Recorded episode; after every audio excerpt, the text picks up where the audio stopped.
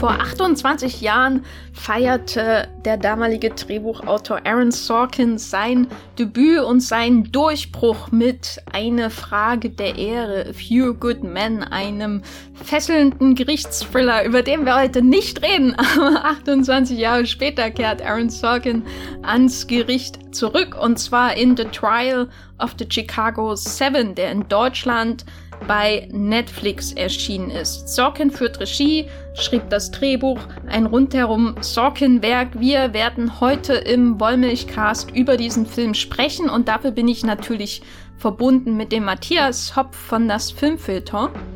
Hallo. Und ich bin die Jenny Jacke von thegaffer.de ebenfalls um die Zersetzung eines Staates durch rechte Kräfte. Uh, was für eine Überleitung. Dreht sich ähm, The Mortal Storm von Frank Borsacci, über den ich im Anschluss sprechen werde.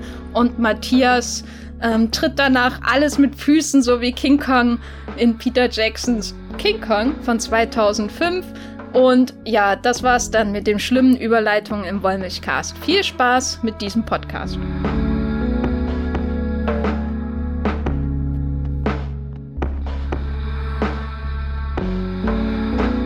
Matthias, kannst du uns die Key Player in The Trial of the Chicago Seven vorstellen für alle, die es noch nicht geschafft haben, ihr Netflix-Abo ähm, zu erneuern und diesen Film zu schauen?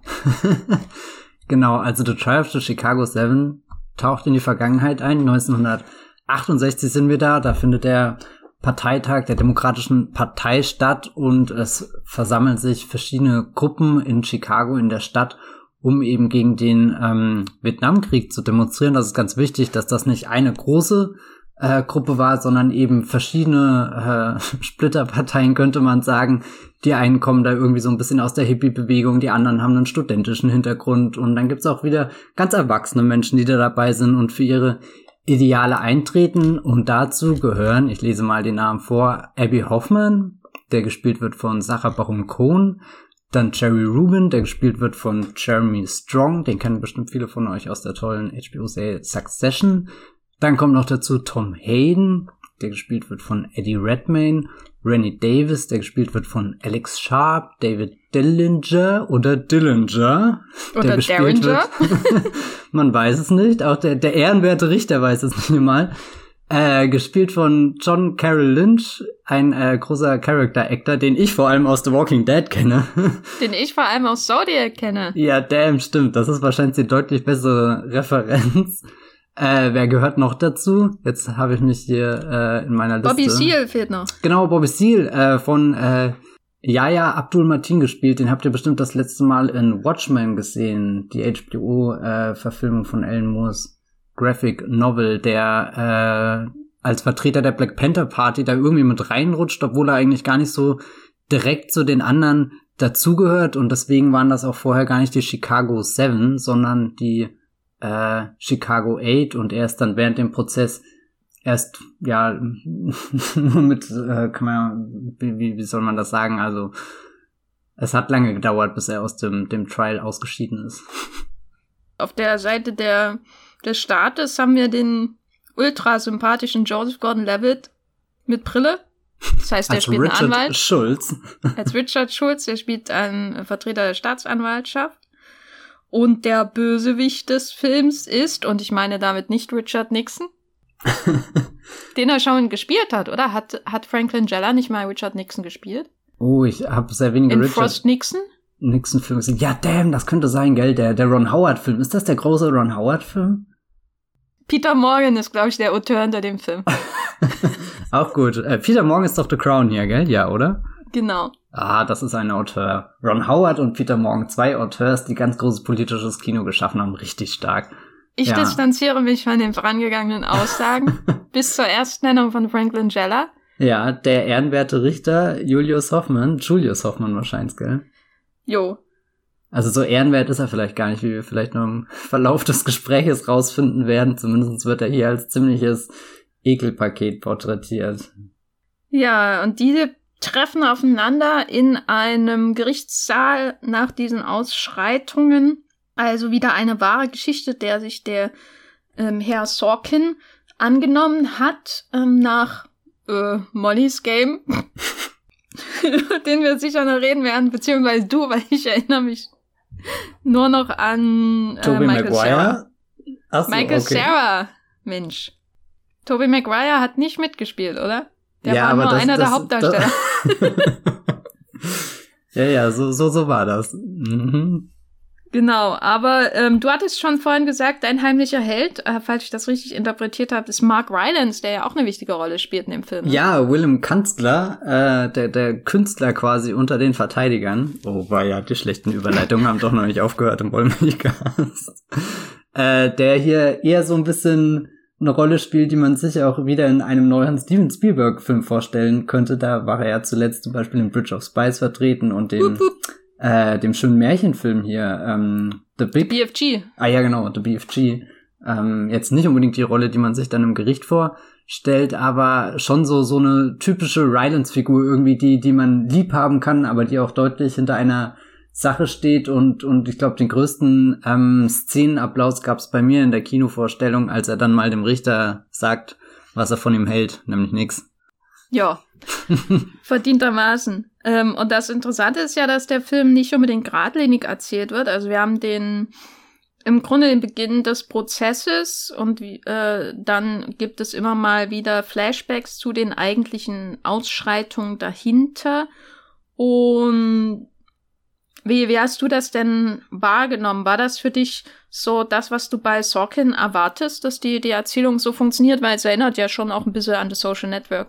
Ja, ich habe schon, also so, ich habe ein bisschen Angst gehabt von dem Film, weil der ja auch sehr lang ist. Und dann habe ich überlegt, oh je, wenn wir da die ganze Zeit im Gerichtssaal sitzen, könnte das nicht vielleicht langweilig werden, aber dann gibt's ja gleich schon diese total rasante Eröffnungsszene, wo, wo alle, alle wichtigen Figuren eingeführt werden, also nicht nur die Chicago Seven oder Eight, sondern ja auch deren eben, keine die, die, die anderen Figuren dazu und, und da ist es ja schon so, du, du bekommst eine Gruppe vorgestellt, die fängt einen Satz oder einen Gedanken an und dann kommt schon so, so ein Schnitt und gleich bist du irgendwo anders und dann, dann wird das so aufgegriffen. Also du, da hast du ja schon irgendwie so diese, diese äh, die, die pure Aaron Sorkin Drehbuch äh, Fantasie, keine Ahnung, dachte mir, da, da will gar nicht wissen, wie, wie lang er rumgeschrieben hat, bis das alles so, so rund gelaufen ist. Wie so ein Karussell dreht sich das alles weiter. Und dann fand ich das eigentlich sehr interessant, dass er in den Gerichtssaal geht, uns gar nicht, noch gar nicht alles erzählt hat, sondern immer, wenn es dann an den Punkt kommt, das irgendwie zu argumentieren, auch irgendwie vor der Jury zu beweisen, dass dann so ein kleiner Exkurs eingeschoben wird. Und, und das fand ich schon ganz gut, weil ich zwischendrin auch die Angst hatte, oh je, wenn er mit dem Tempo weitermacht, wie er mit der Eröffnungssequenz startet, dann hat er mich ungefähr nach einer Dreiviertelstunde abgehängt und ich würde mir nebenbei wünschen, ich könnte jetzt im Kino mein Handy anmachen und irgendwie auf Wikipedia nachlesen, wer denn jetzt nochmal der ehrenwerte Richter war oder wer der Herr Kunstler äh, war und so weiter. Aber das war dann eben nicht der Fall, sondern es, also ich habe nie den Überblick in diesem Film verloren, sondern hatte schon das Gefühl, er, er hat sich da verschiedene ähm, Station herausgesucht und, und durch die, die Flashbacks, wo er dann zurück zu der Demonstration geht oder nochmal äh, versucht, so ein Argument unter den äh, verschiedenen Beteiligten dann, äh, die, die ja gar nicht alle, also irgendwo haben sie alle das gleiche Ziel, aber sie kommen ja doch von sehr verschiedenen Orten und haben verschiedene Motivationen und das fand ich eben toll. Also da hatte ich auch das Gefühl, dass der Film fast so eine Art Weitsicht ähm, hat, um, um zu zeigen, wie, wie schwer das ist und dass man es eben nicht vor Gericht alles über einen Kamm scheren kann und sagen, naja, ihr seid jetzt alle der Verschwörung angeklagt, zack, fertig, so einfach ist das, nächster Fall. Hm, also er gräbt sich am Anfang schon recht ähm, kurzweilig und ähm, flink in so die verschiedenen ähm, politischen Kämpfe innerhalb der Antikriegs Bewegung mhm. ein oder die verschiedenen Fraktionen. Also der Dellinger, Derringer, wie auch immer, der von John Carroll Lynch gespielt wird, ist ja ein Kriegsdienstverweigerer, wie es auch einmal heißt, ein, ein radikaler Kriegsdienstverweigerer, der sich auch dem Zweiten Weltkrieg, ähm, ähm, dem äh, Einsatz dann ähm, verweigert hat. Und der Eddie Redmayne spielt ja den Tom Hayden äh, und der ist eher so, naja, ne, Eddie, Eddie Redmayne halt. Das ist schon vernichtend, wenn du von Eddie Redmayne gespielt wirst, würde ich sagen für deine Coolness. Aber eben eher so, ähm, wir müssen Wahlen gewinnen, um etwas verändern zu können. Und dann hat man eben die, die Abby Hoffman-Figur äh, ähm, gespielt von Sasha Baron Cohen und seinem ähm, Sidekick, Jerry Rubin, gespielt von Jeremy Strong. Die sind halt Yippies und äh, etwas, ja, eher das, was wir mit Flower Power und so weiter assoziieren würden. Und ähm, ja, ich fand, also ich fand ihn auch sehr kurzweilig so. Also ich muss sagen, obwohl er mir überhaupt nicht gefallen hat, ist er schnell vorbeigezogen. Und das ist doch mal was. Ne? So schnell, dass du ihn sogar schon zweimal geschaut hast. So schnell, aber auch wieder aus dem Kopf gezogen, dass ich ihn zweimal schauen musste, um diesen Podcast bewältigen zu können. Ah ja, da, da kommt jetzt raus, wer besser vorbereitet ist von uns beiden, verdammt. Hm. Was, was hältst du denn von, von Sorkin vor Gericht? Ist das was, was du gerne siehst? Ähm, ich glaube, es passt schon sehr gut zu ihm, weil man ja vor Gericht einfach diese tollen Reden hat. Man, also so, so alles ist gebündelt an einem Ort und es geht vor allem um die, die Ausdrucksweise. So, so wie, wie klug bist du da, deine Strategie aufzubauen? Wie schaffst du es, deine Zeugen so, so hinzustellen, dass die äh, Jury dann auch mitgeht und so weiter? Also da ist ja viel von diesen rhetorischen Spielereien drin, die, die einfach Aaron Sorkin Drehbücher auszeichnen und die ich eigentlich auch immer sehr gern mag, irgendwie seinen, seinen Argumenten zu folgen, sei das jetzt irgendwie in The Newsroom, um das mal zu erwähnen, oder eben in The Social Network. Da gibt's ja schon sehr ähnliche Szenen, wenn sie dann nicht unbedingt äh, im Gericht drinne sitzen, aber zumindest hast du ja die zwei verschiedenen Parteien, wenn, wenn sich äh, Andrew Garfield und äh, Jesse Eisenberg da an diesem langen Tisch dann äh, gegenüber sitzen und, und irgendwie ihre Gespräche aufrollen und da dann ja auch wieder äh, es Schritte zurück in die Vergangenheit gibt, wo man dann die Entstehung von diesem sozialen Netzwerk und so weiter verfolgen kann. Ich glaube, das liegt Aaron Sorkin schon unglaublich, dieser, dieser Gerichtssaal auch mit all seinen kleinen äh, Dingen, die er da so, so erklären kann. Das sind ja viele Prozesse, also sei das jetzt die, die, die, der, der, der Tonfall oder der, der, die, die Umgangsform oder so, so wie adressierst du äh, den, den, den Richter oder wie, wie, wie läuft das da alles ab? Da kann er auch ganz viel Strukturen und so weiter erklären. Das ist ja fast schon ein kleines Universum. Das, das finde ich eh mal faszinierend bei Gerichtsfilmen, dass, dass die fast schon so, so außerweltlich wirken, obwohl ja genau das verhandelt werden soll, was in der echten Welt passiert ist, aber der Rahmen außenrum ist so ein, so ein distanzierter und künstlicher und, und dann, ja, keine Ahnung. Ich glaube, das liegt ihm ganz gut. Ja, die Sprache steht da unter der Lupe, ne? Hm. Und äh, kann ganz einfach durch den Richter abgewehrt werden. So, also schon in einem normal funktionierenden Gerichtssaal, sage ich mal, mit einem einigermaßen ähm, ja cleveren äh, Richter, der sich die Namen seiner ähm, Kollegen merken kann, äh, ist es ja so, dass man, dass es da alles, jeder Satz steht unter der Lupe und äh, wie ist diese Frage formuliert, sonst wird es eben abgelehnt, ne, darf nicht ins Protokoll aufgenommen werden, die, die ähm, Jury muss es ignorieren und so weiter und so fort. Und hier ist ja auch das Interessante, dass man die Grundzutaten von einem Rechtsthriller äh, äh oder Gerichtsfilm hat. Äh, mit, wir haben sogar eine, eine völlig eigentlich egale Figur auf Seiten der Staatsanwaltschaft, nämlich Joseph Gordon-Levitt's Figur, ähm, die eigentlich keine Rolle spielt in der ganzen Geschichte, außer dass sie manchmal aufsteht und manchmal sitzt.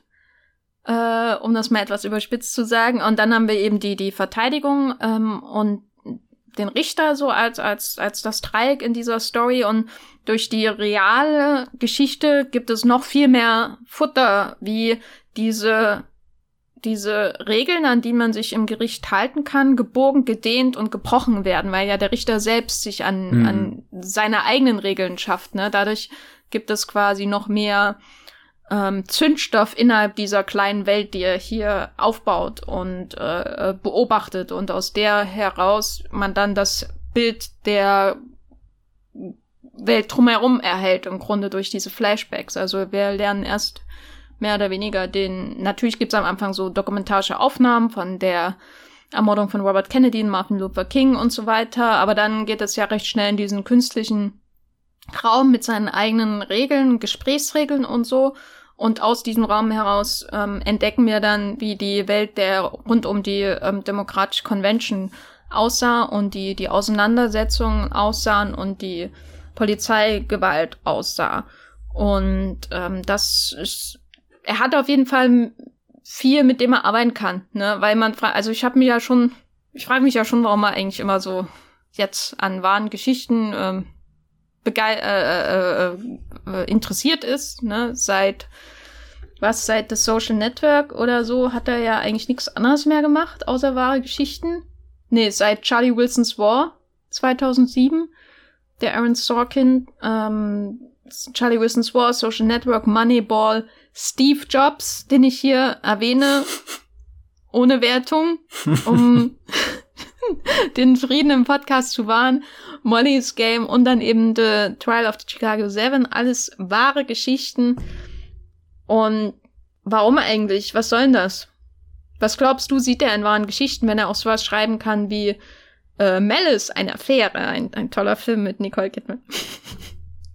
Das ist eine gute Frage, was er da sieht. Also ich glaube, einmal hat er sehr viel Spaß, sich da hineinzudenken, einfach in dieses, dieses Nachvollziehen, dieses Aufschlüsseln von was ist da passiert, weil oder was ich in all seinen Filmen entdecke, ist ja irgendwie, dass er doch immer mal wieder, äh, oder was heißt immer mal wieder, ähm, er stellt am Anfang so eine Situation vor, von der man auch schon irgendwie gehört hat. Ähm, aber dann findet in seinem Film das statt, was ich so sehr schätze, nämlich diese verschiedenen Facetten und Perspektiven, die er einfach aufzeigt und halt sagt, es gibt nicht nur diese eine Version der Geschichte, sondern äh, es gibt da ganz viele verschiedene, wie du es drehen kannst. Und da ist ja eigentlich dieses Spiel vor Gericht auch interessant, weil im Endeffekt kann ja jeder der, der, der, der jede der beiden Parteien, also jetzt Joseph Gordon-Levitt oder äh, eben Mark Rylance, wenn, wenn die sich nur gut genug vorbereitet haben, können die ja innerhalb von fünf Minuten das ganze Ding irgendwie sich, äh, beziehungsweise nicht sich schönreden, sondern für die Jury so verpacken, dass äh, das Ding eigentlich äh, gelaufen sein könnte. Wobei, was ich da immer ganz interessant fand bei Trial of the Chicago Seven, dass die Jury an sich so gar keine Rolle gespielt hat. Das war einfach immer nur dieser große Körper, der da reingelaufen ist. Und du hattest zwar einmal das Detail mit dem James Baldwin Buch, wo zumindest so das Gefühl geschaffen wurde, von da sitzt auch ein Individuum drin, was sich irgendwie seine eigenen Gedanken macht. Aber ansonsten hat mich das eigentlich immer irritiert, dass der Film so viele, aber gut, vielleicht hat er auch schon zu viele Figuren, aber da, dass da nie die, die Jury greifbarer geworden ist, obwohl sie ja eine ganz wichtige Instanz in diesem ja, Moment der, der Rechtsprechung oder Unrechtsprechung oder was auch immer ist. Aber jetzt bin ich eigentlich wieder von der Frage weggekommen, warum interessieren ihn die wahren Geschichten zu sehr? Also ich glaube halt einfach, und ich meine, das steckt ja auch ganz viel in den Newsroom drinne wo ich meine, die, äh, die, das, das Newsroom-Team, von dem er da erzählt, das basiert ja nicht auf wahren Begebenheiten, aber quasi durch deren Augen beschäftigt er sich ja auch mit Dingen, die immer kurz davor passiert sind und dann in Nachrichtenform aufgearbeitet werden. Und im Endeffekt spiegelt das ja auch irgendwie seine Arbeit als Drehbuchautor wieder. Also so wie die Journalisten halt reagieren auf irgendeine Katastrophe oder was und dann überlegen, wie frame wir das, wie können wir das überhaupt abbilden, was ist da unsere Aufgabe. So sieht er halt dann auch in The Social Network oder Charlie's Wilson War Dinge, die passiert sind und, und ähm, ich glaube, er ist ganz fasziniert von diesem, diesem Adaptionsprozess, den er dabei durchläuft und das Ganze dann äh, halt sehr, sehr aufregend und dynamisch und mitreißend zu gestalten. Also so, das sind ja alles, alles Dinge so, so ich, ich weiß nicht, ob, keine Ahnung, Moneyball, Social Network, Charlie Wilsons War, das, das hört sich ja alles eigentlich erstmal trocken an. Und, und ich sehe da auch immer bei einem, bei einem anderen Regisseur angenommen, das hätte, um mal ein einladendes Beispiel zu nehmen, Ron Howard gemacht. dann, dann wären da ja nie diese energiegeladenen Filme rausgekommen oder so. Oder, oder meinetwegen auch Steve Jobs, das hätte ja echt ein elend langweiliges Biopic werden können. Aber er sucht sich schon, das muss man auch sagen, er sucht sich ja ähm, Vorlagen von äh, ähm, ähm, Bestseller-Autoren. Das stimmt auch. Walter aus. Also ich meine, Michael so, Lewis, ja. äh, der jetzt Moneyball geschrieben hat, der wird ja nicht umsonst jedes Jahr verfilmt. Ja, ja. Ob nun The Big Short oder ähm, hier der Sandra Bullock, der rassistische Footballfilm. Ihr wisst schon. Ähm, und so, also äh, Michael Lewis ist ja zum Beispiel jetzt, äh, den kenne ich halt besser als Walter Isaacson, deswegen kann ich nicht über das, die Steve Jobs Vorlage urteilen, aber Michael Lewis macht das ja schon ähm, super unterhaltsam, wie er die, die Fakten aufbereitet und ähm, den Persönlichkeiten nachspürt. Also da würde ich jetzt nicht erwarten, klar, wenn Ron Howard das inszeniert, dann pff, kann ja nichts draus werden, sorry. Aber da, da brauche ich nicht Aaron Sorkin, um das spannend zu machen, weißt du? Ja, gut, das stimmt vielleicht. Ähm, aber vielleicht ist auch jemand einfach, also so bei, bei der Steve Jobs Bi äh, Biografie, ähm, die, die habe ich ja ausnahmsweise mal wirklich gelesen. und die, die erzählt ja schon sein Leben von Anfang bis Ende irgendwie. Also sehr, sehr eins nach dem anderen, wo, wo ich ja neulich im Podcast drüber äh, gesagt habe, ich glaube, als wir über den Gene Seberg-Film mit ähm, Kristen Stewart gesprochen haben, dass sich das da so schätzt, dass der Film irgendwie eher da die Essenz rausgreift und sich drei äh, Events nimmt, die, die sich sogar sehr, sehr ähneln in ihrem Ablauf und, und dann da eben dieses dicke Buch von, was weiß ich, 500, 600 Seiten irgendwie zusammenfasst und sagt so, die drei Stationen habe ich jetzt und hier packe ich alles rein, was ich über diesen Mann weiß und gelernt hat. Und das ist ja dann die, die, die Adaption. Also er, er nimmt ja nicht einfach nur die sowieso schon spannenden Persönlichkeiten und dann die ausgezeichneten Vorlagen, sondern ich finde, er bringt dem, dem Ganzen definitiv einen eigenen Dreh rein oder so. Oder auch der Grund, warum wir von Social Network eigentlich nicht wirklich als den, den Mark Zuckerberg-Film reden oder den Facebook-Film. Also es ist zwar immer leicht, die so zum Schreiben, weil dann weiß jeder, was gemeint ist, aber ich hatte noch nie im Leben das Gefühl, dass es in das Social Network wirklich um Facebook geht oder also zumindest nicht um dieses Facebook, was ich neulich als App da irgendwie auf dem Handy äh, mir installiert habe oder so. Hm. Na gut, den, das war für mich immer der Facebook-Film. äh, und ich vergesse manchmal auch, dass Aaron Sorkin das Drehbuch geschrieben hat. Ja gut, weil halt mit Fincher nochmal so, so ein anderer großer auteurhafter Name irgendwie mit verbunden ist, glaube ich. Naja, immerhin einer, ne? Aber. ich meine, wenn es drauf ankommt, bin ich auch Team Fincher, da, da müssen wir uns nichts vormachen. Wenn wir jetzt auf die wahre Geschichte schauen, die er sich hier ausgewählt hat für seine zweite Regiearbeit, The Trial of the Chicago Seven, da ist natürlich dann interessant, wir haben das ähm, Gerichtsdrama beschrieben, ähm, die Frage, was interessiert ihn an dieser Geschichte speziell? Mhm. Ähm, wenn du den Film anschaust, wir haben darüber gesprochen, dass man relativ ähm, schnell und kurzweilig so einen Abriss erhält von den, den Umständen, den historischen Umständen, den, den zeitgeschichtlichen Umständen, ähm, den, den, der, der politischen Aufheizung, der Antikriegsbewegung und gleichzeitig des ähm, demokratischen Establishments, das einfach den Kurs weitergehen will, äh, den Lyndon B. Johnson ja im Grunde vorgemacht hat, auch im Umgang mit dem Vietnamkrieg und so weiter. Ähm, und das clasht dann alles äh, in Chicago eben aufeinander und wird dann hinterher unter der neuen Administration von Richard Nixon nochmal aufbereitet, um ähm, Rache zu nehmen, mehr oder weniger in Form dieses Gerichtsprozesses.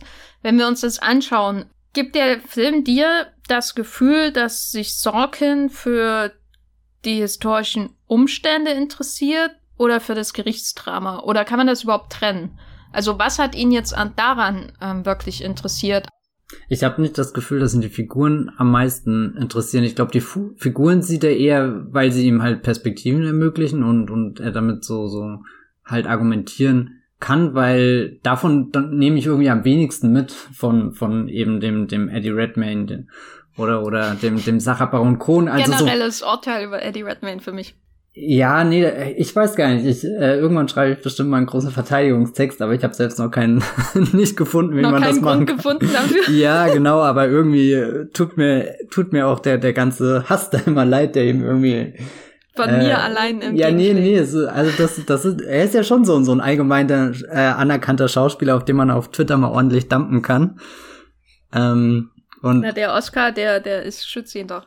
Ja, ich muss halt sagen, der Danish Girl wäre dann irgendwie auch der letzte Film, mit dem ich ihn verteidigen würde. Da dann schon eher als äh, Zauberer in Harry Potter finde, da passt er mit seiner Verschrobenheit ganz gut rein. Haben wir, glaube ich, auch schon mal im Podcast ein bisschen drüber gesprochen. Ähm, und, und so auch, auch die Sacha Baron Kohns Figur, die, die ist ja so ein bisschen dargestellt mit am Anfang, ja, der macht halt irgendwie sein eigenes Ding und alle unterschätzen ihn und am Ende hat Sorkin den großen Moment, wo er so richtig aufspielen kann. Aber das habe ich auch immer das Gefühl, das hat weniger mit der Figur zu tun, sondern da zeigt einfach Sorkin so einen richtig kraftvollen Drehbuchmechanismus und klar ist der mitreißend, weil der einfach sehr schön vorbereitet ist und dann das Timing einfach sehr gut ist. Genauso wie wenn Eddie Redmayne zum Schluss dann die Namen davor liest, da hätte mir ja fast im Sitz zerrissen, so, so emotional mitgenommen.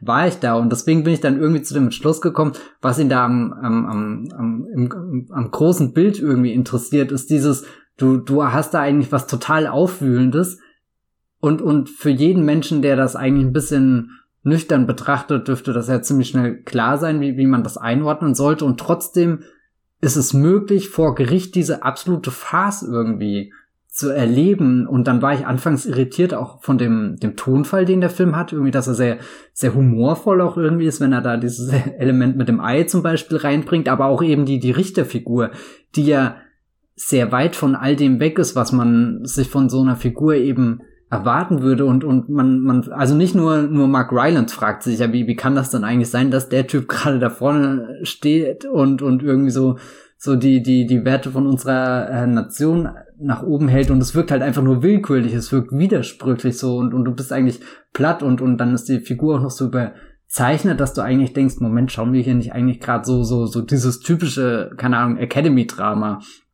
ähm, was, was uns eigentlich äh, eher ein, eine wichtige Lektion über die Geschichte oder so ähm, mitteilen soll. Das fand ich wiederum angenehm, dass er da so ein bisschen ausbricht und einfach sehr, sehr lebendig und, und auch unterhaltsam einfach äh, ist. Das ist ja auch irgendwie so ein großes Missverständnis, dass dann so, so, so ein Prestigefilm ja auch einfach nur schwer und erdrückend und müde und weiß nicht was sein soll, dass du irgendwie dir am Ende denkst, was sollte das jetzt alles? Oder du hast ja sowas wie Green Book, was halt einfach bla ist. Äh, nichts gegen Green Book. Oh, okay, interessant. Die Pizza hat mich bis heute nicht ähm, verlassen. Welche Pizza? In Green Book, der größte Moment in Green Kann Book, mich schon gar nicht mehr dran erinnern. Ist. Der Viggo Mortensen oder, oder, oder wer, wer ist ja, die Pizza? Ja, na wer sonst? Niemand anders isst wirklich in dem Film. Da ist Green Book nicht verstanden, ich sehe es schon. Ja, ich habe den auch nur einmal sehr halbherzig im Kino geschaut, um ihn halt gesehen zu haben. Ja, so ging es mir auch mit Trial of the Chicago Seven. den du schon zweimal gesehen hast. Das ein halbherzig war schon zu wenig. Ich finde es irgendwie so ein bisschen halbarschig eher, wie er, wie er so an den historischen Kontext herangeht. Oder es ist ja ein unglaublich komplexes Thema, mhm. so. Und ähm, man hat am man sieht da dann am Anfang, wie er so das ganz schnell skizziert und das ist auch relativ effektiv. Ähm, und dann baut er auch so diese Fraktion innerhalb der ähm, Verteidigungslinie, wenn man so will, auf, äh, die ja dann letztendlich auch dafür da sind, um so größere Fraktionen innerhalb der progressiven Bewegung in den USA, die es bis heute gibt im Grunde, ähm, darzustellen. Also dieses Gespräch zwischen Eddie Redmayne äh, und Sasha Baron Cohen oder so, das ist ja letztendlich wie wenn äh, Bernie und Hillary gegeneinander antreten äh, wenn man so will. Also das ist halt was, was zieht, das zieht sich halt bis heute durch. Und ich glaube auch, in gewisser Weise interessiert ihn das. Aber das ist so, in den entscheidenden Momenten dreht er die Gefühle so auf, dass es alles wirkt wie nur ein Mittel zum Zweck. Weißt du, also ja, die Szene, die du ja, vorhin ja. gemeint hast, mit ähm, wo, wo, wo Tom Hayden im Finale des Films die Namen der Gefallenen im Gerichtssaal vorliest, ähm, alle, die gefallen sind, seitdem der ähm, Prozess begonnen hat, was eigentlich so der, der emotionale Höhepunkt des Films sein könnte. Dann dreht er die, da wird die Musik aufgedreht und, und alle stehen, sogar Joseph Gordon-Levitt äh, und so, ne? Und wo ich auch denke, die Namen hörst du gar nicht mehr. Und ja, äh, weißt du, es geht nur darum, äh, die, die, die Gefühlsspitze zu haben und nicht zu verstehen, was da eigentlich im Hintergrund passiert. Deswegen nenne ich das halbarchig. Also er fährt das vor, so, diese, diese verschiedenen ähm, Fraktionen und auch die größte, das größere Ziel von beiden Seiten innerhalb ähm, der demokratischen oder, oder progressiven Bewegung. Und am Ende führt das alles zu diesem emotionalen ähm, Punkt, wo man daran erinnert, wie viele Menschen gefallen sind. Aber eigentlich geht's nur darum, große Bang-Gefühle irgendwie zu, zu erwecken, diese, diese großen dramatischen Wendungen zu haben, weißt du? Also das ist für mich eher das, was ihn interessiert und nicht ähm, die Mittel, die er dafür benutzt und, und was, worum es eigentlich geht. Hm. Also das kann ich, ich habe auch lange drüber nachgedacht, wie stark wäre dieser Film gewesen, wenn er einfach damit geendet hätte, dass du jetzt x Millionen Namen vorgelesen bekommst. Ja, und dann kommt der Abspann und, und dann ist äh, Ende im Gelände. Ja, ja, also da, das, das wäre, da musste ich auch in letzter, weil eigentlich ist es ja eine sehr starke Geste, irgendwie die, diese Opfer wieder hervorzuholen. Also so, da, da, das ist das, wo ich so hin und her gerissen bin, weil viele Filme vergessen das, fangen dann mit so einer Situation an aber verlaufen sich dann irgendwo komplett und, und dass sich da die Eddie Redmayne-Figur dran erinnert, warum machen wir das eigentlich alles? Äh, das, das hat, das, das hat mich dann irgendwie fast bewegt, dass, dass dieser Film doch irgendwo so klug ist, so weit zu denken, aber ich kann auch absolut nachvollziehen, wie du das gerade beschrieben hast und ich habe mich in dem Moment auch sehr manipuliert gefühlt. Ich habe aber persönlich eher selten was dagegen. Irgendwie mani oder oder ich ja, nee, das das hört sich jetzt blöd an. Ich werde ungern manipuliert, aber na, hm. es macht schon Spaß, von Sorkin manipuliert zu ja, werden. Ja, also genau so, so, also so, so. Bei, bei einer Frage der Ehre, wenn dann ähm, die Großkonfrontation zwischen, die, und die wird jetzt schon zum zweiten Mal in dem Podcast hier erwähnt, äh, nach letzter Woche, wenn da die Großkonfrontation zwischen Jack Nicholson und Tom Cruise kommt und, und sie können die Wahrheit ja gar nicht ertragen, ne? das ist ja absolute Manipulation. Du siehst ja, du merkst ja, wie du zu diesem Höhepunkt mit hingetrieben wirst. Mit der, der Dialogpeitsche an die Mauer. Und das macht ja Spaß, da hingetrieben zu werden. Und dann diesen Höhepunkt, diesen, diesen verbalen Höhepunkt mitzuerleben und, und zu sehen, wie Sorkins Rechnung am Ende aufgeht, letztendlich seine, seine die Gleichung, die er dann aufstellt und ähm, oder die, die chemischen Zutaten, was weiß ich, was für Metaphern hier noch funktionieren, um das darzustellen. Äh, alles kommt zusammen und es gibt die Explosion und es, es regnet Glitter, Dialogglitter förmig, äh, äh, wie Buchstaben sieht er aus, der Glitter und so. Das macht Spaß, aber hier fand ich das wirklich, wirklich nervig. Also so richtig aufreibend, wie wie ähm, diese großen Momente hervor äh, äh, äh, oder beschwört werden. Also am schlimmsten für mich auch persönlich als Zuschauerin, die den Film zweimal gesehen hat, war die Szene, wo halt ähm, John Carroll Lynch als ähm, Pazifist im Gerichtssaal jemanden schlägt und dann steht da sein äh, Children of the Corn, äh, Kinder des Zorns, was auch immer, Sohn mit den toten Augen im da und steht da als einziger und schaut den vorwurfsvoll an, was ja auch eine völlig erfundene Szene ist.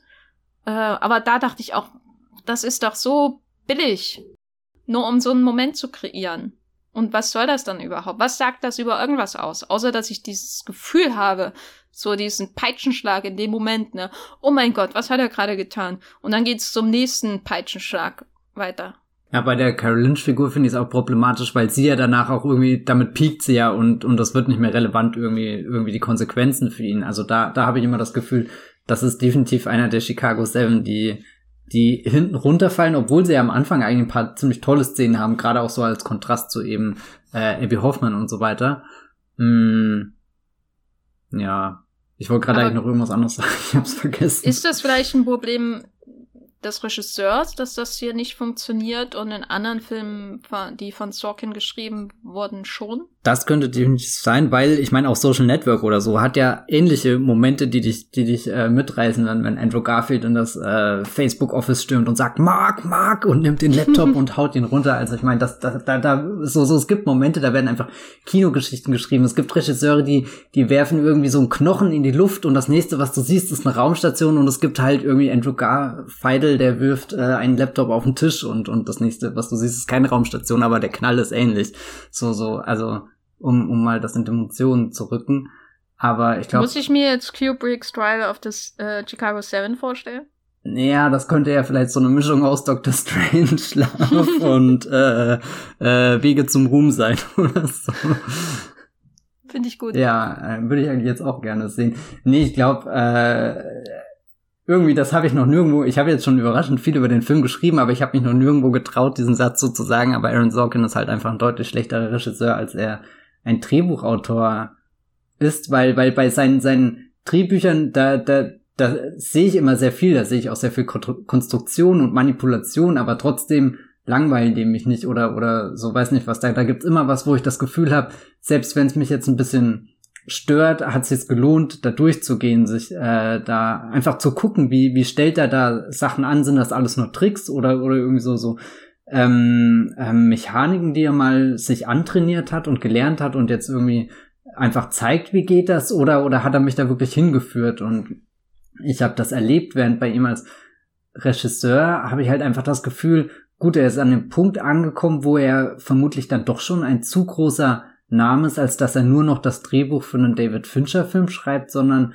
vielleicht versteht er sich oder ist das so so ein bisschen so ein Selbstverständnis. Ich bin jetzt wirklich dieser äh, Fulltime-Auteur, der halt auch seine eigenen Geschichten irgendwie in Szene setzt, aber ja, ich weiß nicht, seine Inszenierung ist lange nicht so so aufregend, wie, wie ihm dabei zuzuhören, wenn, wenn er spricht. Ja, sie wirkt halt im positivsten Sinne funktional. Mhm. Ne? Also es geht äh, die, die Inszenierung dient immer dem Drehbuch bei ihm auf einer oberflächlichen Art und Weise. Also der, die Gerichtsszenen sind durchaus spannend inszeniert, äh, äh, wenn auch ich mich jetzt persönlich an kein einziges Bild erinnern kann aus dem Film, den ich gestern zum zweiten Mal gesehen habe, äh, aus dem Gericht. Irgendwie irgendeine große Szene, weißt du, also ich kann mich natürlich erinnern, wie die da zusammen auf der Bank sitzen und naja, ich erinnere mich an den äh, Jungen mit den toten Augen. Vor allem erinnerst du dich an den Fokus in der, äh, äh, Gott, wie heißt er? Er ist ja auch noch in dem Film, äh, Michael Keaton-Szene. Da hat er so ein paar Fokus? Mal so einen richtig plumpen Fokuseinsatz. Diopter? Nee, nee, das nicht. Also so, so einfach, wo, wo ganz klar ist, okay, jetzt, jetzt rückt, rückt die Figur in den Vordergrund und jetzt wieder, in, oder ich weiß nicht, ich, oh, da hätte ich jetzt echt nochmal schauen müssen, um das zu sagen. Aber da dachte ich mir im Kino, das ist halt, das wirkte einfach unbeholfen. Und das hat mhm. mich dann fast schon ein bisschen geärgert, weil ich eigentlich sehr drinne war an dem, allem, was gesagt wird und dann, dann auch aktiv wirklich drüber nachgedacht habe, dass, dass die Inszenierung einfach nicht auch irgendwie vielleicht so, so ein Selbstvertrauen irgendwie besitzt, sondern alles ein bisschen lahm ist und, und dann merkst du genau, wo er gedacht hat, ah, jetzt kann ich hier ein, ein, ein, ein Stilmittel einsetzen oder so. Und das ich, Aber insgesamt schon sehr vorsichtig, was das angeht. Ja. Ne? Also die Montagen äh, von dem mit de, der der Nachstellung ähm, der Auseinandersetzung mit der Polizei äh, mit den realen Dokumentaraufnahmen von damals sind glaube ich noch so dass das radikalste was er in dem Film macht. Weil das ähm, am Anfang denkt man das ist halt jetzt da um den historischen Kontext zu zeigen. Also diese Aufnahmen von ähm, dem am Boden liegenden Robert Kennedy zum Beispiel oder aus Memphis oder so ähm, und weil das hat man, kennt man ja aus vielen Filmen, dass sie das, dass sie so anfangen und dann beginnt halt der fiktionale Teil, der nachgespielt ist im Grunde oder halt mit, mit Schauspielern und so weiter. Und, und Sorkin geht halt einen Schritt weiter und stellt in den Flashbacks die, die Studentenproteste nach und ähm, parallelisiert die aber in der Montage, also zusammen natürlich mit seinem Schnittmeister, mit, mit realen Dokumentaraufnahmen von den ähm, Auseinandersetzungen in Chicago damals. Und das ist noch so, als wo ich dachte, oh, oh.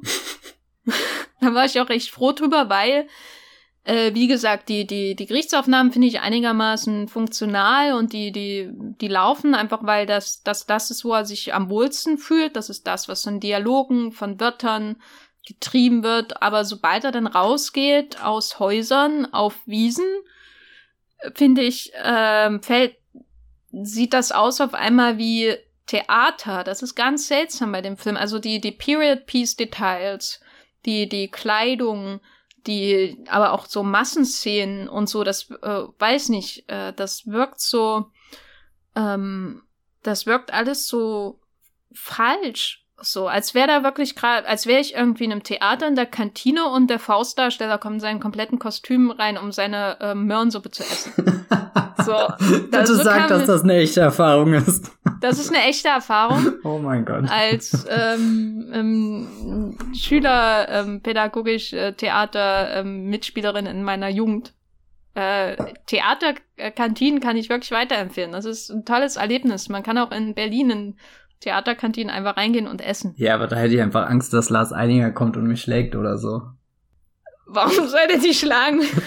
Naja, es wäre möglich. Du hast ihn nicht mit Til Schweiger verglichen wie andere Menschen in diesem Podcast.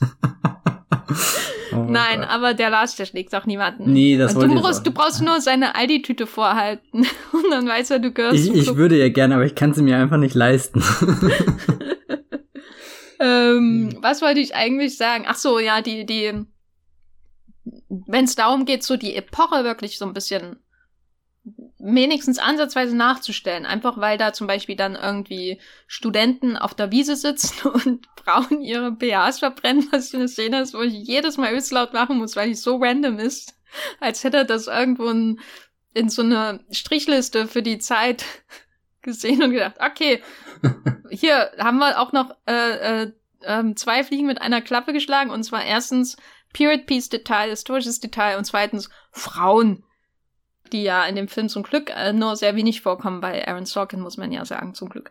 Und ähm, ich weiß nicht, ging es dir auch so? Also ich hatte irgendwie, das waren immer die Momente, wo alles sehr brüchig sich anfühlt, wo, wo, wo ich merke, da ist jemand, der was nachstellt, so während die, die Sache im im Gericht immer sehr organisch vonstatten gegangen sind. Ich kann das viel nachvollziehen. Gerade dieses nachgestellte Wort. Ich habe ja vorhin auch gesagt, irgendwie, je länger der, der Film, wie ich ihn gesehen habe, in mir verblasst, desto mehr übernehmen so die, die, diese Stills, äh, den, den, den Platz in, in meinem Kopf, in meiner Erinnerung. Und das ist eigentlich nie ein gutes Zeichen, weil, weil Stills, also so Film-Stills, keine, keine, keine richtigen Screenshots aus dem Film, sondern halt diese, diese Stillfotografie, die hat ja oft auch was sehr, distanziertes und, und meist gar nicht die, die, die Farben, die Bewegung, den, den Moment, den du einfach im Kino äh, spürst. Ich meine, es gibt ganz tolle Stills. Mein, einer meiner Lieblingsstillfilme ist zum Beispiel Jurassic Park. Da, da kannst du jedes Stillfoto nehmen, wie es ist, und ausdrucken, an die Wand hängen und du spürst sofort, wie Dr. Alan Grant sich auf dieses Triceratops legt und, und oh. das einatmet. Also so, so, da, da, da, da gehe ich manchmal einfach nur durch die IMDb, um mir nochmal diese Bilder anzuschauen.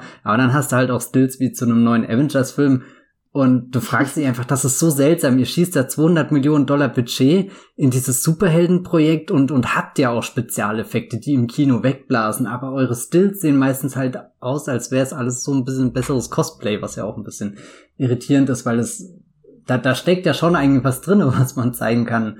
Ähm, ja, keine Ahnung. Das so als Exkurs in meiner weirden Wahrnehmung von äh, Filmen.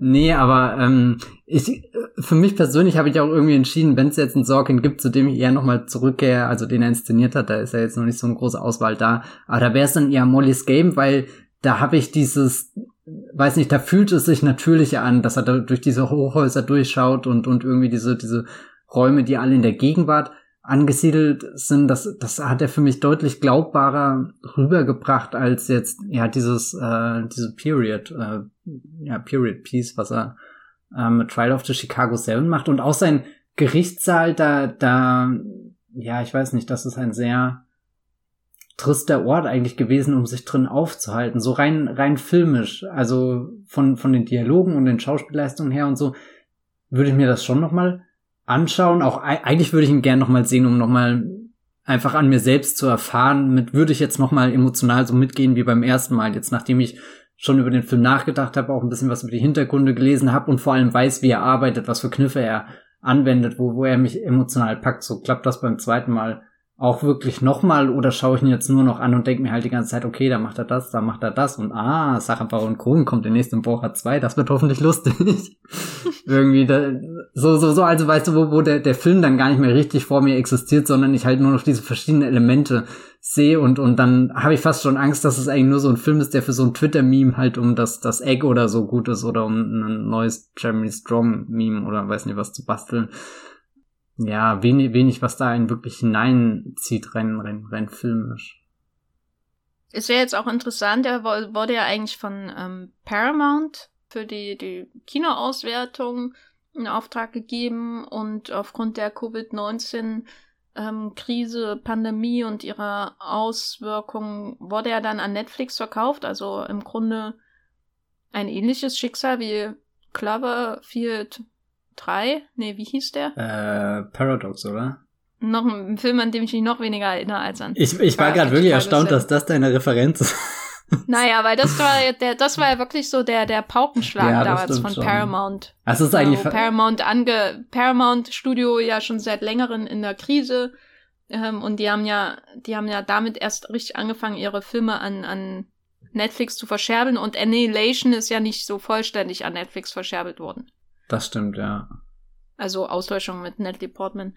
Jetzt kommt er zu Netflix. Ähm, vielleicht ist es für den Film ja mit dem Netflix-Rahmen eigentlich ein eher so etwas, was ihm noch mehr entgegenkommt als der Kinorahmen, ne? Wenn man sich so die, die Problematiken der Inszenierung äh, anschaut und diesen Fokus auf die Dialoge als das eigentlich der eigentlich Grund, den Film überhaupt anzuschauen, neben Sacha Baron Cohen, der für mich so der, der most valuable Player des Films war. Ähm, nicht Eddie Redmayne, nicht Joseph Gordon-Levitt, das ist wie kann die sein? Joseph Gordon-Levitt in dem Film, ich glaube, der war einfach nur froh, dass er aus dem äh, Flugzeugentführungsfüller rausgekommen ist und mal entspannen konnte. der sah so anstrengend aus, der Film. Und war auch so spannend. Ähm, dieser, wie, ich weiß gar nicht mehr, wie er heißt. Aber er war auf jeden Fall besser als Try the Chicago 7. Na, egal. Aber äh, das wirkt einfach wie äh, Happy to be there. Äh, macht mal wieder einen Film und mit Aaron Sorkin, obwohl er eigentlich nichts zu tun hat und äh, die ganze Zeit nur am Schatten von anderen steht, ähm, kann ich ihm nicht übel nehmen, also dem, dem Joseph Gordon-Levitt. Ähm, was wollte ich eigentlich sagen? Aber äh, mein Gefühl ist, der wird, der dadurch, dass er die meisten ihn bei Netflix sehen werden, hat er vielleicht ein, eine Umgebung, wo er besser hingehört, als wenn ich ihn nach Tenet im Kino schaue. Das ist jetzt, ja. Hm.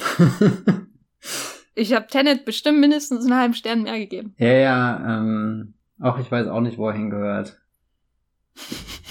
ich weigere mich irgendwie, weil, weil das, was sagt das irgendwie über Netflix, über Netflix-Filme und vor allem auch über die Art und Weise, wie wir Dinge auf Netflix konsumieren aus? Das spielt ja auch irgendwie diesem Ding in die Karten mit. Naja, du schaust ja deine Netflix-Sachen eh nur auf dem Smartphone. Da ist ja völlig egal, wie das inszeniert ist. Hauptsache, du siehst große Köpfe. Keine, keine komplett. Und die schlechten Frisuren. Ja, so, so, so irgendwie, also, ich, ich, ich weigere mich eigentlich noch an diese Vorstellung zu kaufen, dass Filme oder, oder Serien produziert werden im Blick auf die Konsumierbarkeit. Also so, so, deswegen finde ich auch diese ganze Creepy-Geschichte echt nicht oder oder nicht nee, nicht mal interessant, sondern irgendwie das erschreckt mich richtig, dass jemand rein theoretisch eine richtig geile Idee hatte für einen Survival Thriller mit Sophie Turner, wo sie in einem Flugzeug irgendwo in der Wildnis abstürzt und dass jemand dann hingeht und diesen Überlebenskampf einfach zerstückelt im Hochformat. Also nichts gegen das Hochformat, aber vielleicht auch ja, ich weiß es noch nicht, habe ich für mich persönlich noch nicht rausgefunden, ob ich das mag oder nicht. Ähm, aber also so so so wenn wenn irgendwie halt diese die die die wenn das was mich eigentlich im Kino begeistert irgendwo anders eigentlich nur noch so ein so ein Mittel zum Zweck ist, um es dann in so eine komische Form zu pressen, die halt gerade in ist. Aber das war ja schon immer so. Also äh, von der Sitcom, die nach Werbepausen und natürlich auch jeder Dramaserie, die nach Werbepausen strukturiert wurde, äh, bis hin zur Ausleuchtung von Fernsehserien, weißt du, in, schon in den 50ern, also das, dass es dem Medium entsprechend inszeniert wurde, war ja schon immer so. Was ich bei Netflix ähm, eher ähm, als Unterschied sehen würde, ist, glaube ich, dass die Bandbreite größer ist. Also du kannst da sowas erwarten wie Roma als Netflix-Produktion, was schon was ähm, durchaus Bildgewaltiges ist ne, und Aufwendiges und Großes und ähm, kein Unterschied eigentlich jetzt gemacht äh, im, bei der Inszenierung, in welcher Plattform das am Ende eigentlich ausgegeben wird. Also das ist völlig egal, der Film, das Geld wird reingebuttert, der Film wird so gemacht und so. Ähm, und er ist eben dann im Netflix-Katalog. Ähm, aber Netflix ja auch die 4K Plattform und die was weiß ich Plattform. Also du kannst da ja was in einer höheren Qualität schauen. Aber dann hast du eben auch Emily in Paris.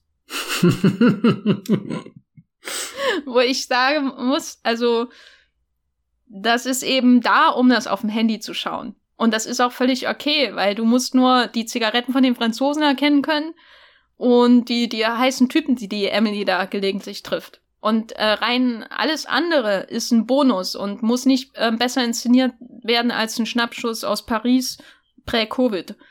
So. Äh, und das ist völlig äh, okay, weil die beiden Sachen gleichzeitig auf Netflix existieren können. Äh, aber darüber hinaus ist es immer so gewesen, dass die Sachen für ihre Plattform gerecht produziert und äh, gestückelt wurden. Also bis hin zu, wie viele äh, Rollen hat der Film, ne? Und wie viele Filme können wir am Ende in, hintereinander in, in unserem Kino, was uns noch gehört, abspielen. Vor dem Paramount Decree. Jetzt, das reicht, das geht aber zu weit. und, und mein Eindruck ist eben, dass das Sorkin, äh, äh, dass der, der Trial, der ist halt eher bei Emily in Paris als bei Roma. Ja, aber rein theoretisch weiß man ja, dass auch ein Roma mit Sorkin möglich wäre, oder? Und das macht einen ein bisschen verrückt. Ja, aber dann brauchst du halt einen anderen ja, Regisseur. Ja, dann, dann bist du halt wieder der. Wo, wo ist der David Fincher? Auch bei Netflix, damn. Ich bin nur froh, dass du nie Danny Boyle erwähnst in den Zusammenhang. Oh, es gibt, also es gibt in. ich bin ruhig.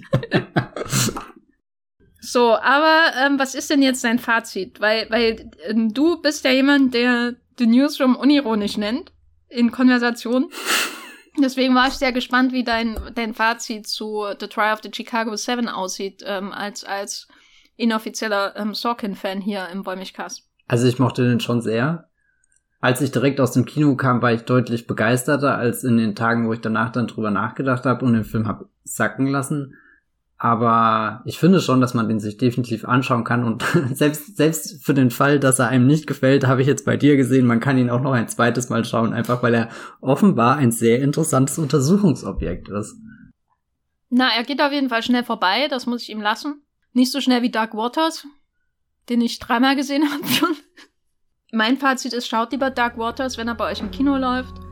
Und Trial of the Chicago 7 äh, möglichst auf dem kleinsten Display, was ihr finden könnt.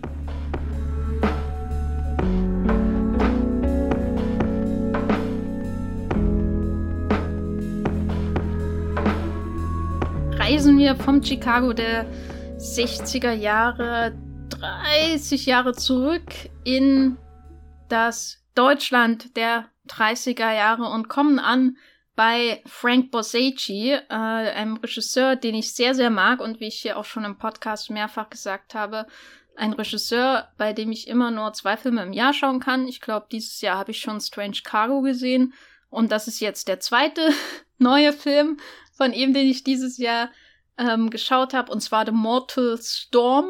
Ich glaube, auf Deutsch hast du einfach tödlicher Sturm. Äh, von 1940. Ein Film, der im Jahr 1933 beginnt. Und ähm, bevor ich tiefer einsteige, wollte ich nur den Kontext meiner Sichtung heute Morgen geben. Ich habe mich ganz körpermäßig vorbereitet auf diesen Film, indem ich eine halbe Stunde auf meinem äh, heimischen Drahtesel saß, um mein Herz klar zu machen, dass ich diesen Borsacci-Film durchstehe, weil ich Borsacci nur zweimal im Jahr schauen kann, neue Filme, weil sie mir einfach sehr, sehr tief ins Mark, äh, in Markbein und vor allem jede Herzfaser gehen und bei Mortal Storm, trotz Fahrradtraining am Morgen, äh, war das nicht anders. Ich habe ihn heute früh geschaut und war dann auch erstmal sprachlos. Ein, ein, ein fantastischer Film, wie gesagt, 1940 ähm, in die Kinos gekommen. Er spielt 1933, beginnt mit einer Familie am Fuß der Alpen in einer wunderschönen Schneelandschaft. Alles scheint irgendwie perfekt. James Stewart ist da. Äh, Margaret Sullivan, sein, äh, äh, seine Kollegin aus Shop Around the Corner von Ernst Lubitsch und ihr Vater wird auch noch aus einem Coaster aus Shop Around the Corner von Ernst Lubitsch, Lubitsch gespielt und äh, es eigentlich ist alles schön. Eine Familie sitzt am Tisch. Eine, eine ja, Patchwork-Familie könnte man schon sagen. Eine Großfamilie mit äh, jungen Söhnen, die alle aussehen wie, weiß nicht, äh, spätere Leading Men äh, aus Hollywood aus den 50er Jahren. Irgendwie so All-American Boys. Spielen hier die Deutschen. Alle haben verdächtig blonde Haare. Und äh, dann kommt jemand herein mit der Nachricht, dass Hitler an die Macht kommt. Und auf einmal hat man diese Familie und die vorher noch in einer großen Einstellung zu sehen war an diesem großen runden Tisch und das Gelächter und die Freude über den Geburtstag des Vaters.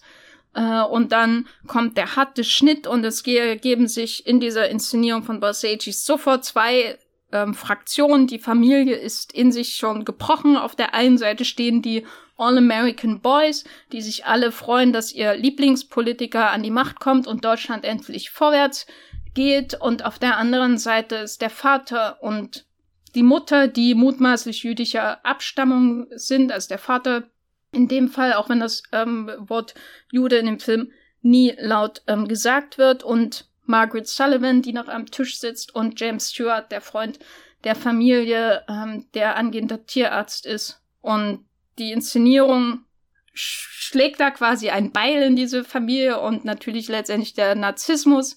Und das fasst den Film eigentlich schon sehr traurig und ähm, ja, mitnehmend äh, zusammen. Denn was folgt, ist natürlich die Zersetzung dieser ganzen idyllischen Welt am Fuß der Berge im Schnee, äh, nahe der Natur, ähm, dieses Paradies, was ähm, bei Borsacci ja natürlich auch oft gesucht wird von den Figuren, ob sie es nun ähm, in der Liebe zusammenfinden oder ähm, eben am Ende nicht, weil die, die tragischen Geschehnisse sie auseinandertreiben, so wie zum Beispiel in der hervorragenden Ernest Hemingway-Verfilmung A Farewell to Arms, über die ich hier im Podcast natürlich auch schon gesprochen habe. Und das Interessante jetzt an The Mortal Storm ist, dass man so klassische Frank Borsacci-Themen hat.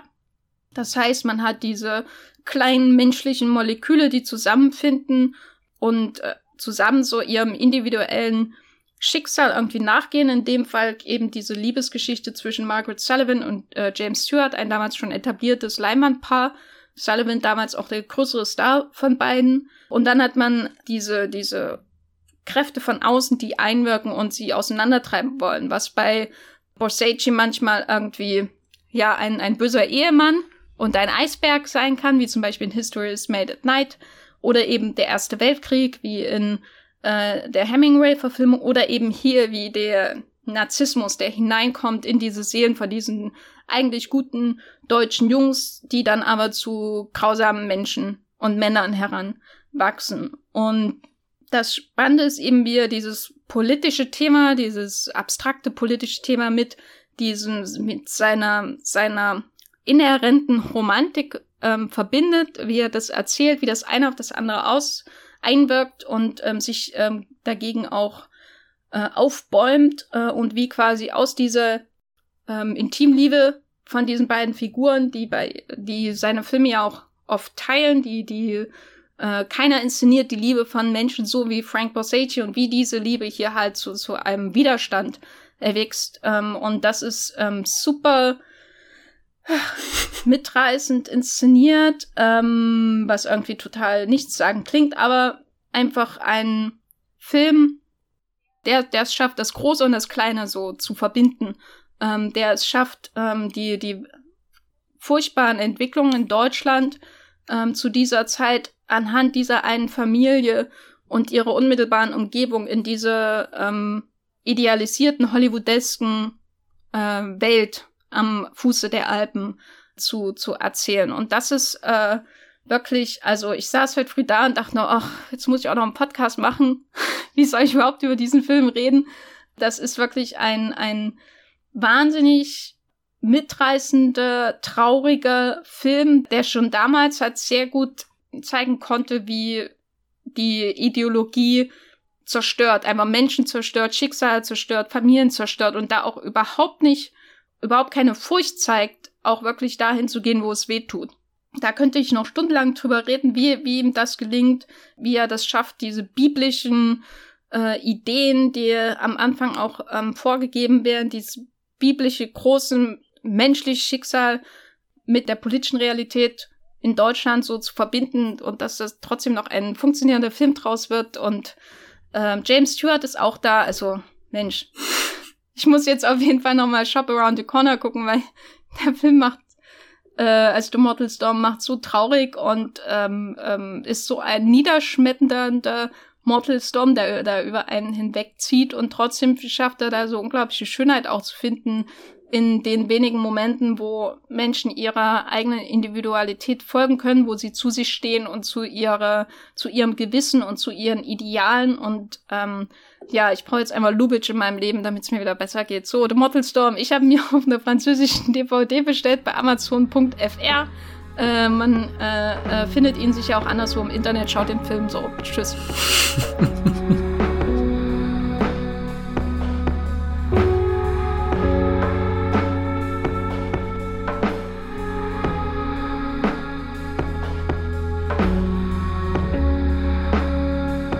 Mein Film bewegt sich auch in den 30er Jahren, durch Zufall, nämlich 1933, aber auf einem ganz anderen Flecken auf der Erde, nämlich in New York, beginnt der King Kong-Film von Peter Jackson und das ist ja eigentlich fast schon poetisch, dass er genau sich das Jahr ausgesucht hat, wo der ursprüngliche King Kong äh, in die Welt kam, der dann mit Stop Motion war und noch in Schwarz-Weiß, aber trotzdem schon auf dem Empire State Building. Ich habe mir den Film zum ersten Mal seit ziemlich langer Zeit jetzt wieder angeschaut. Ich weiß gar nicht, wann ich den das letzte Mal gesehen habe. Ich würde mal so auf 2014 tippen. Das scheint mir sehr weit her. Aber was mich besonders interessiert hat, war, äh, dass ich hier eine Blu-ray rumstehen hatte, die einfach nicht ausgepackt war. Und da stand Extended Cut drauf. Und dann dachte ich, vielleicht ist endlich der Moment gekommen, wo ich den King Kong Extended Cut schaue, obwohl ich bei Peter Jackson Filme bisher eher keine guten Erfahrungen mit Extended Cuts gemacht habe. Wobei, ja, das ist gelogen. Ich würde nur eher sagen, bei seinen Herr der Ringe-Filmen würde ich durch die Bank immer die Kinoversion den Extended Cuts vorziehen, weil die Extended Cuts einfach nur mehr sind, was prinzipiell nicht schlecht ist, weil ich sehr gerne in diese Welt eintauche, die Peter Jackson da geschaffen hat, basierend auf den Tolkien-Büchern und, und all das, was die Filme länger macht, die sind schon gut, wenn man sehr viel Zeit hat und, und, und da wirklich der Welt entfliehen will, um, um noch länger mit den äh, Reitern von Rohan irgendwie durch die Rittermark zu reiten und so. Da, da spricht schon nichts dagegen, aber so rein, wenn ich, wenn ich die beste Herr der Ringe-Erfahrung, glaube ich, will, würde ich zur Kinoversion greifen. Und deswegen war ich jetzt ganz gespannt, wie sehr das die King Kong, äh, den King Kong Film von 2005 verändert. Der läuft ja in seiner ursprünglichen Fassung auch schon äh, über drei Stunden und mit dem Extended Cut ist er dann sogar 200 Minuten lang. Also da sind schon definitiv Szenen dazugekommen und nicht nur kleine, kleine Schnitte irgendwie oder oder Dinge, die die äh, erweitert wurden, sondern es, also mir mir sind vor allem zwei zwei ganze Monster äh, Set Pieces aufgefallen, die jetzt dazu äh, gekommen sind. Unter anderem eine äh, mit mit Wasserungeheuern, die die auf der Skull Island die die Crew dann von äh, ja den Leuten, die dahin schiffen, äh, überfallen. Aber vielleicht nochmal ganz in den Anfang. Vielleicht habt ihr den Film ja noch nicht gesehen und wollt wissen, um was es geht. Im Mittelpunkt steht einmal die von Naomi Watts verkörperte Ann Darrow, eine Schauspielerin, die da in diesem New York der 33er Jahre, das so mitten in der Weltwirtschaftskrise steckt, äh, versucht, irgendwie einen Job zu finden. Das Theater, an dem sie da gerade gearbeitet hat, das muss dicht machen. Das sieht man dann auch gleich mit sehr niederschmetternden Aufnahmen. Also generell ist die, diese Welt, in der sie sich da bewegt, total nass und kalt und grau und eklig und irgendwie sie muss einen Apfel stehlen und wird dann selbst dabei erwischt und, und eigentlich sieht es gar nicht gut für sie aus, aber just in dem Moment kommt Carl Denham und äh, kauft dir den Apfel. Das ist der von äh, Jack Black gespielte Produzent, Regisseur, der da sehr ehrgeizig ist und, und einen Film drehen möchte, wie ihn die Welt noch nicht gesehen hat, aber äh, eben wie jeder andere große Künstler in Hollywood erstmal an die äh, Tore eines Studios klopfen muss, um finanzielle Mittel dafür zu erlangen. Und das, was die äh, in der Chefetage da von seinem Schaffen halten, das wird auch sehr deutlich, nämlich nicht sehr viel. Und deswegen macht Karl Denham einen auf Werner Herzog, schnappt sich die Kamera und äh, äh, fährt mit einem Schiff in die in die in den Dschungel, in die Wildnis, in den letzten. Fl Ist King Kong Klaus Kinski? ja, so wie er rumbrüllt, ja, aber ich würde eigentlich sagen, nee, der, der King Kong ist genau die Antithese zum Kinski, weil der Kinski, der wird ja ganz wild dann beim äh, Herzog und, und, oder, oder beziehungsweise fängt als ruhiger an und wird immer wilder, der sich gar nicht beherrschen kann, bis er dann komplett dem Wahnsinn verfilmt, während der King Kong an sich, der wird ja eher als dieses Untier vorgestellt, dieses Monster, was äh, junge blonde Frauen irgendwie frisst, die ihm geopfert werden, aber eigentlich stellt sich dann raus, er ist auch nur groß allein und missverstanden und möchte nur geknuddelt werden. Vielleicht ist er so, so das, was passiert wäre, wenn Paddington auf die schiefe Spur gekommen wäre. auf die schiefe Bahn. Hm. Armer Kong. Ja. auf alle Fälle nochmal zurück. Der Karl Denham will einen Film drehen, wie ihn die Welt noch nie gesehen hat und will dafür den, den letzten Flecken auf der, äh, den letzten Flecken Erde, der noch nicht auf einer Karte wirklich verzeichnet ist. Also er hat zwar eine Karte, die ihn zu dieser berühmt-berüchtigten Skull Island führt, aber äh, das, das hat schon noch so, so, so was von, wir entdecken hier was. Wir sind 39 in der Welt, da wird gerade das Empire State Building in New York gebaut, das geht so weit in den Himmel, dass man meinen könnte, ja, das ist hier der, der Turmbau zu Babel, alles ist geglückt. Was will die Menschheit dann noch erreichen?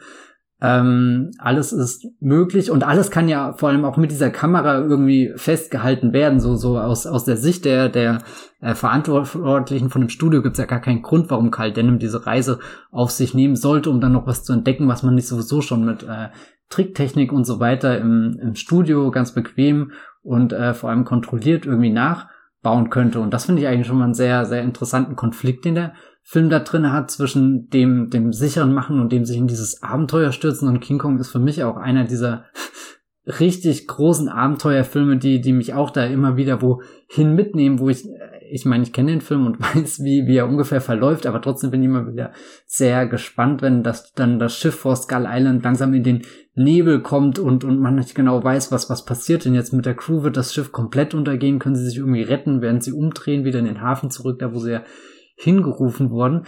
Und dann ist er auch irgendwie, der King Kong kommt ja bei Peter Jackson, nachdem er äh, den, den Herr der Ringe ins Kino gebracht hat, also irgendwie so, so eine Trilogie verfilmt hat, die, von der man ja auch lange Zeit gesagt hat, das ist so ein unverfilmbarer Stoff, aber dann ereignet sich gerade Ende der 90er Jahre, dass irgendwie alles das Timing hinhaut und irgendwie die Rechte äh, geklärt werden können und auch irgendwie die, die, ähm, äh, die, die, die Tricktechnik, also die Computer animierten Effekte und so. Das macht dann alles nochmal so einen, einen Sprung, damit du dann irgendwie riesengroße Massenszenen an Orks hast, dass du dieses ganze Mordor heraufbeschwören kannst und so. Also irgendwie hat ja Peter Jackson fast schon die Skull Island mit seinen, seinen Herr der Ringe Filmen entdeckt, so. Also so, was gibt's jetzt noch im Kino, was man noch nie gesehen hat? Und eigentlich finde ich das sehr interessant, dass seine Antwort darauf ist, eines der ältesten Filmmonster überhaupt ähm, auszugraben. Also was zu dem Zeitpunkt ja eigentlich schon, schon ewig in der, der, der Filmgeschichte festgehalten war. Also sowas wie den Herr der Ringe hast du davor noch nicht im Kino gesehen,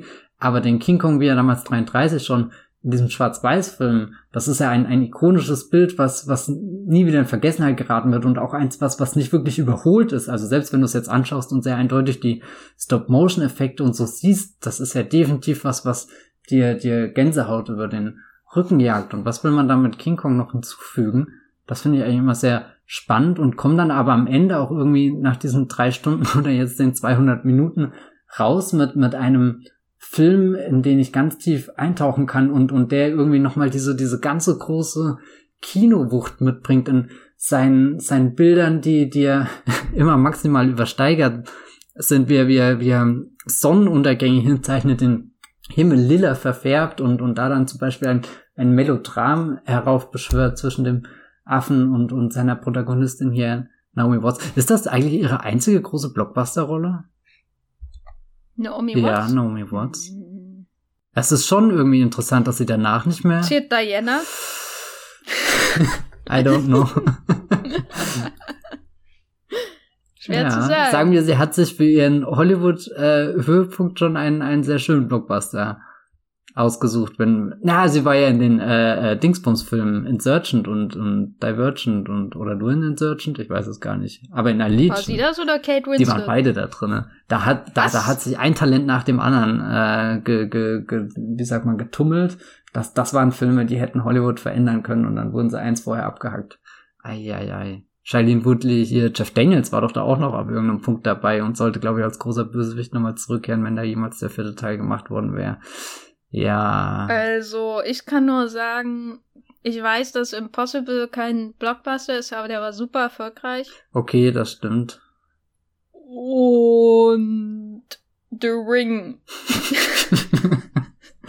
ja. ist auch kein Blockbuster, aber ist das, wo sie noch am nächsten Richtung Mainstream kommt. Meine größte Angst ist eigentlich, dass sie irgendwann demnächst in einem Marvel-Film mitspielt, weil das hat sie auch mit noch nicht getan. Na egal. Zurück zum King Kong, weil da ist sie ganz fantastisch. Ähm, jetzt weiß ich überhaupt nicht mehr, wo ich bei King Kong stehen geblieben bin. Na, das. Warum Stop Motion? warum Stop Motion? egal, nein. Ich meine, anstatt Stop Motion hast du ja jetzt die, die Technologie, die sie dabei Andy Circus und äh, Gollum schon in den Herr der Ringe Sachen probiert haben. Und äh, da, da fand ich vielleicht so zur Porträtierung von dem King Kong, wenn du den Stop-Motion King Kong hast, ist es deutlich leichter irgendwie für mich das pure Monster irgendwie äh, zu sehen, weil, weil das bewegt sich noch alles ruppig. Die Figur sieht auch ein bisschen gruseliger aus, ein bisschen widerspenstiger, ein bisschen ruppiger und du hast vor allem die Soundeffekte, die, die ja, ja richtig reinhauen bei dem alten King Kong Film. Also so, da, da müsste ich nicht mal die Bilder sehen, sondern nur die, die Schreie und das Brüllen auf der Tonspur und da hätte ich schon Angst.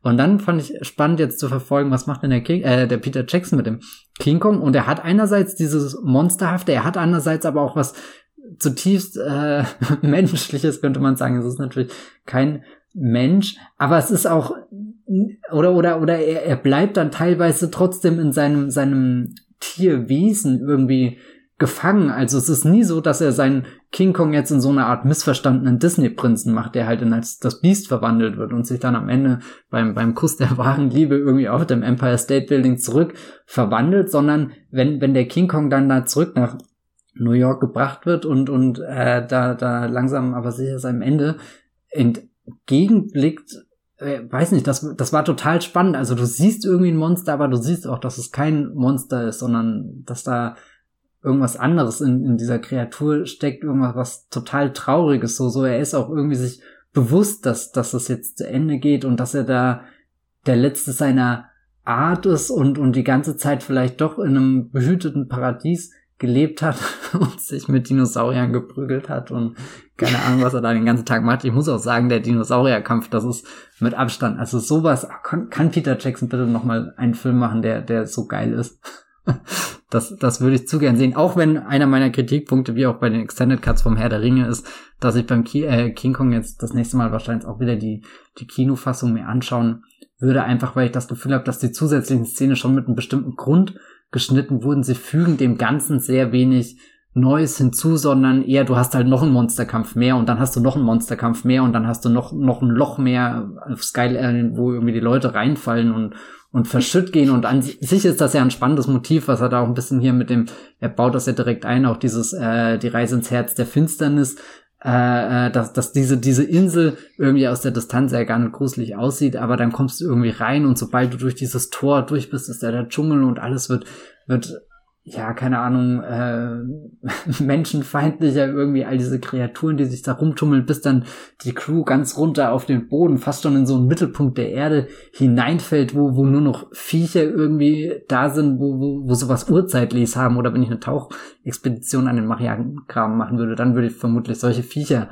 erwarten, die halt gar keine Augen, gar keine Form haben, sondern eigentlich nur, nur existieren, um irgendwie zu fressen, zu überleben da in dieser Finsternis, das sind auch total starke Bilder, die Peter Jackson da abseits von seinen, seinen, seinen romantischen ähm, Sachen findet, wenn, wenn er dann eben den, den Himmel so schön aufzieht oder, oder auch diese große Melancholie ähm, kurz am Ende, wenn, wenn King Kong und Anne nochmal auf, auf dem, dem, ja, hier im, in New York im, na, im Central Park auf der Eisfläche da ein bisschen rumgleiten und, und du fragst dich eigentlich, was für ein Film, in was für einem Universum spielt das denn gerade, wo das existieren kann. Und witzigerweise musste ich da sehr an den ersten Fantastic Beasts Film denken, der auch irgendwie so, so, so ein, ein ähnliches New York da zeigt und dann diese Szene hat, wo, wo Eddie Redmayne, oh Gott, ich wusste, er kommt nochmal vor, äh, dann mit dem, dem, auch so, so ein, ein dieser fantastischen Tierwesen halt auf der Eisfläche da tanzt.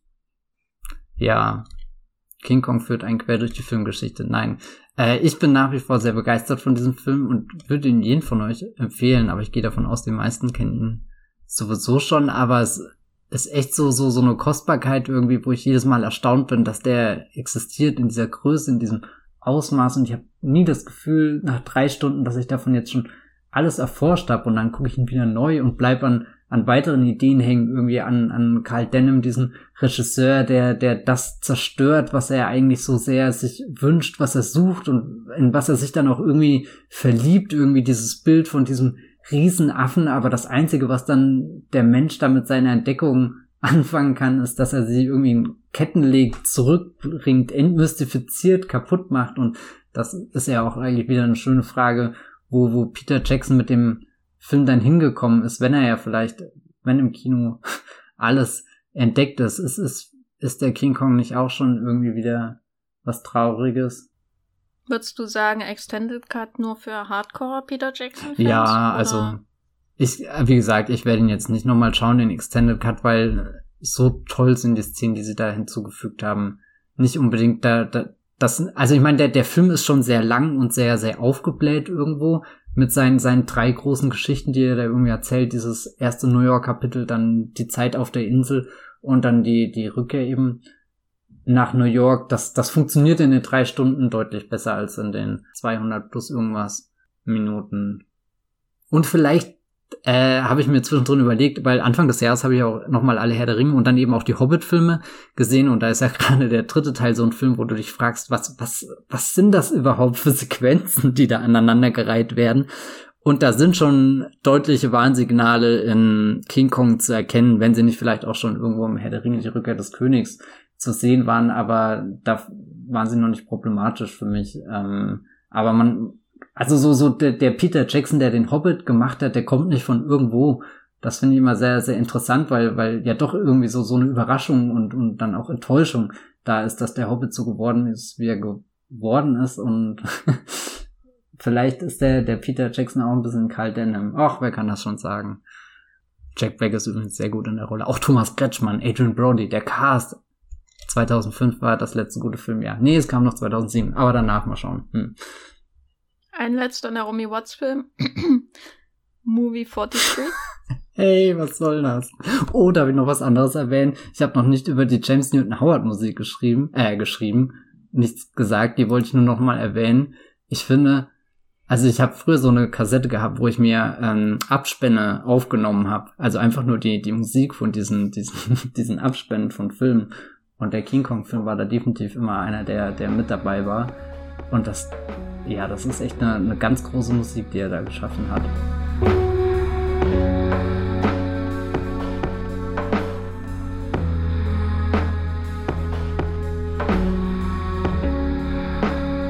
Ja, das war ja heute ein buntes Programm mit vielen kreativen Überleitungen, würde ich sagen. Uh, the Trial of the Chicago Seven läuft bei Netflix, vielleicht sogar noch irgendwo im Kino. Ich weiß gar nicht. Laufen Kinos noch? Im, ja, naja. Schaut hm. lieber bei Netflix, wahrscheinlich ein bisschen sicherer. Ähm, ihr könnt Mortal Storm ähm, auch irgendwo schauen, wenn ihr kreativ seid oder sie euch aus dem Ausland DVDs bestellen. Und King Kong ist natürlich von allen wahrscheinlich am leichtesten zu haben. Habt ihr wahrscheinlich alle schon zu Hause. Ja.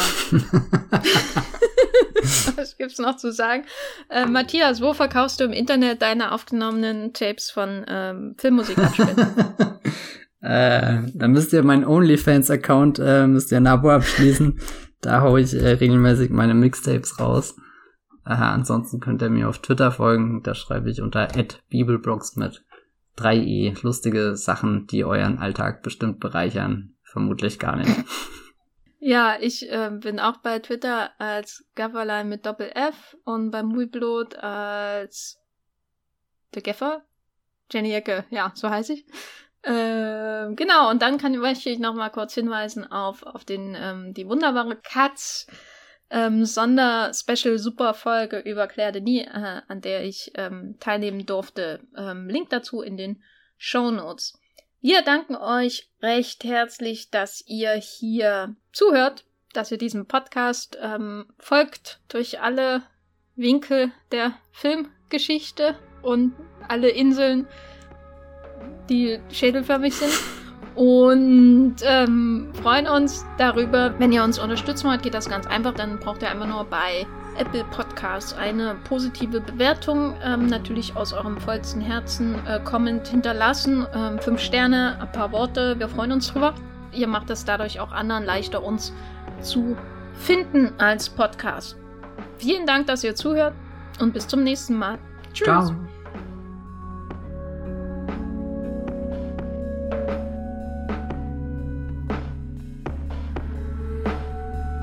Der Wollmilchcast wird produziert von Matthias Hopf und Jenny Jeckel. Unser Intro und Outro stammt aus dem Song Slam Canto von Kai Engel. Ihr könnt den Podcast bei allen gängigen Apps abonnieren und wir freuen uns über Kommentare und Bewertungen bei iTunes.